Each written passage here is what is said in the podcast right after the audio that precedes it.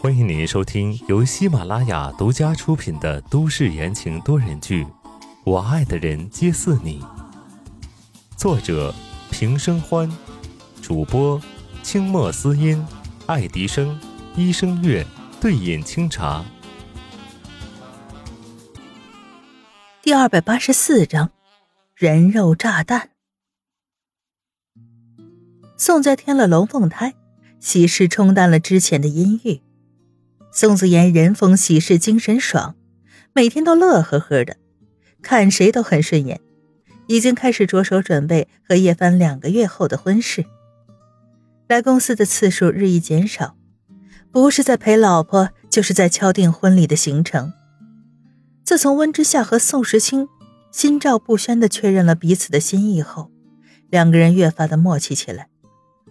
温之夏时不时的借来公司看看的名义。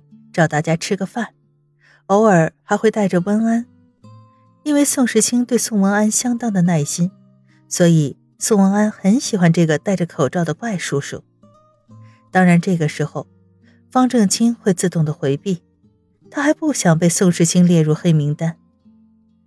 只不过海面的平静无法隐藏海底的暗潮汹涌，暗藏深处的鲨鱼危险重重。行了。今天就说到这儿吧。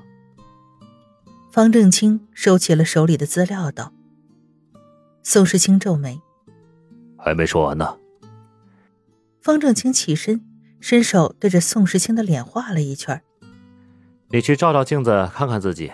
今天温总要来吧，脸上都快等出花来了。”说着看了看时间，果断的转身：“还有一刻钟到十二点，吃饭去吧。”听到这话。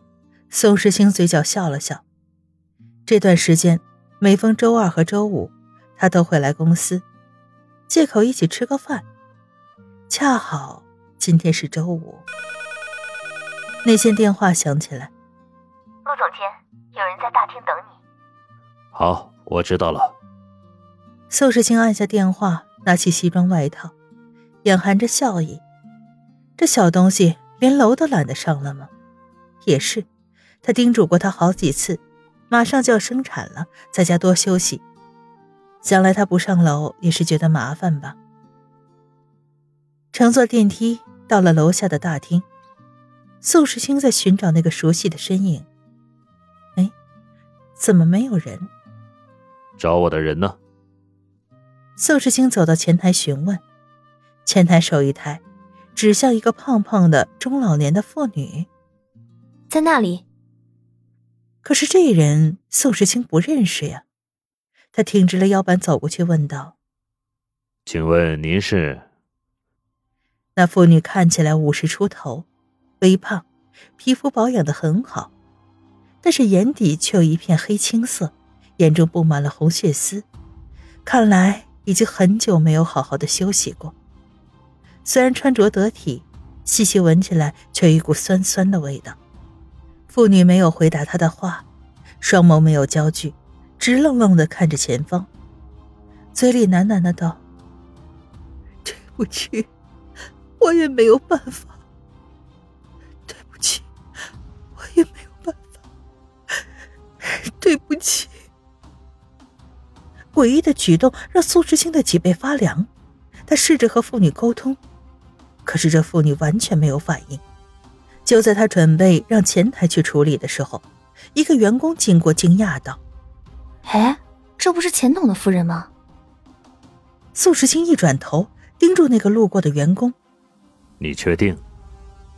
员工结巴了一下，见是大名鼎鼎的陆总监亲自过问，想了想道：“我我确定，有一次钱董来公司办事，带着夫人，我恰好接待过，所以记得很清楚。”再回过头去看那个神志不清的妇女，宋时清皱紧了眉。钱董的家属按道理来讲都应该在宋华生的手里，为什么会出现在这儿？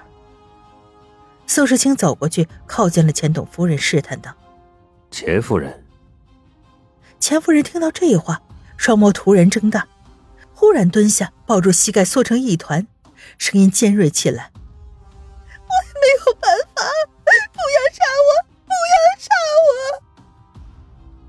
到动静的人全都停下脚步张望。马上就要到饭点了，人来人往。为了避免引起更大的骚乱，宋时清走过去将人扶起来。钱夫人，我们上去聊。话音一落，宋时清身形一顿，眼底微动。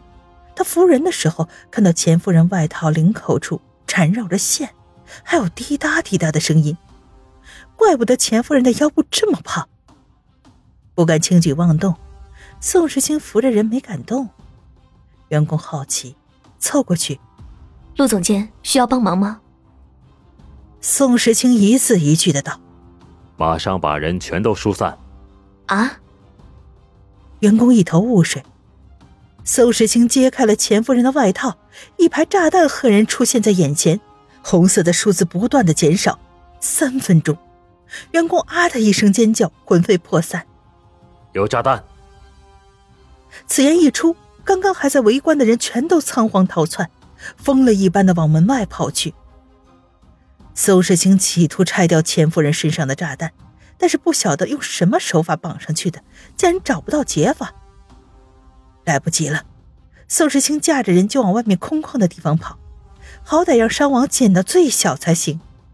刚跑没两步，就看到门口一个挺着大肚子的人缓缓的走过来。陆总监，发生什么事儿了？温之夏看到所有的人都往外跑，不明所以。宋时清目眦欲裂，扯着嗓子吼：“走啊！”此刻温之夏也看出情况，顿时怔住了，脸色瞬间惨白。宋时清抓着一个女人的肩膀往外拖，女人腰上围着炸弹，倒计时两分钟。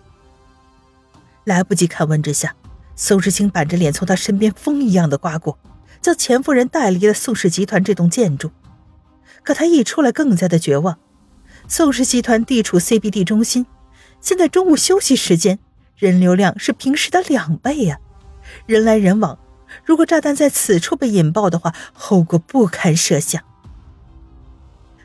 是他，是他绑架了我儿子、孙子，是他来逼我的。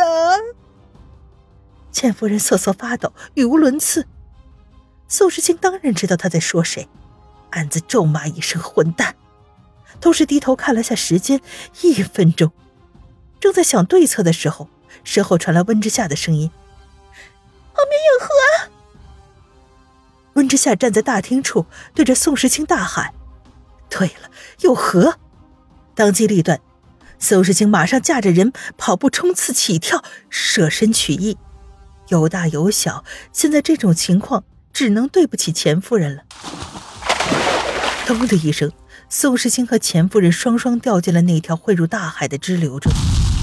几乎跳进河的同时，一声震天动地的闷响，炸开来，吓得广场上所有的人都抱着头蹲在地上。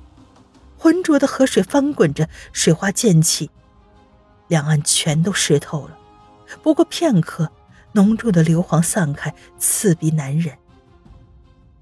温之夏跌跌撞撞的跑了两步，扶着宋氏集团大厅的门框，看着泛白的河面。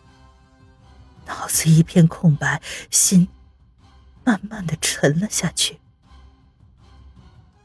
听众朋友们，本集播讲完毕，感谢您的收听。